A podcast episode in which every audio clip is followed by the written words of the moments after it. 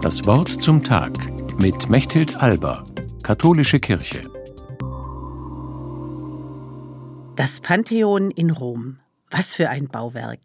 Es ist eines der am besten erhaltenen Gebäude aus der römischen Antike, überwölbt von einer gigantischen Kuppel.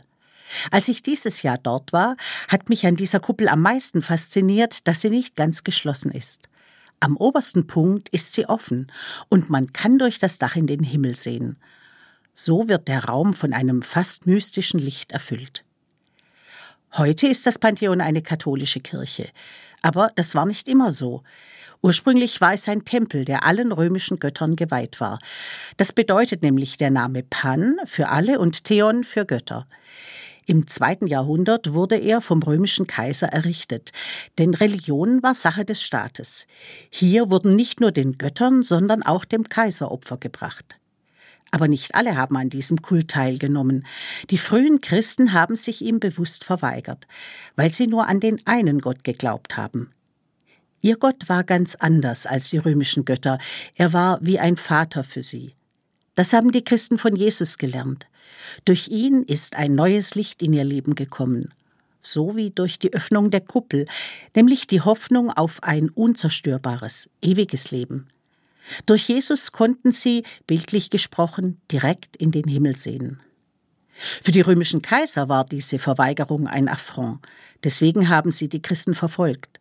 Trotzdem wurden die Christen mehr und mehr, und sie waren standhaft, das hat Kaiser Konstantin im vierten Jahrhundert so sehr beeindruckt, dass er die einst unterdrückte Religion anstelle des alten Götterkultes zur neuen Staatsreligion gemacht hat.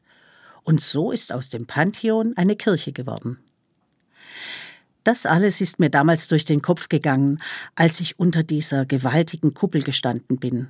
Und es beschäftigt mich immer noch. Das Pantheon. Einst Tempel, dann Kirche. Und heute, da wirkt es wie ein Museum. Keine Frage, es beeindruckt mich, so wie viele andere großartige Kirchen, aber immer weniger Christen feiern in diesen Kirchen ihren Glauben. Ist unserer Zeit der Sinn für das Göttliche verloren gegangen?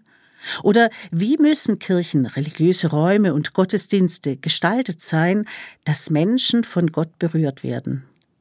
Ich sehe wieder die Öffnung des Pantheons vor mir, die ein kleines Stück Himmel freilässt. Und es ist wie ein Sinnbild für mich.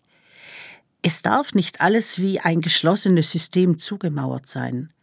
Es muss auf jeden Fall etwas offen bleiben, damit Gott sich zeigen kann. Mechthild Alba aus Stuttgart von der Katholischen Kirche.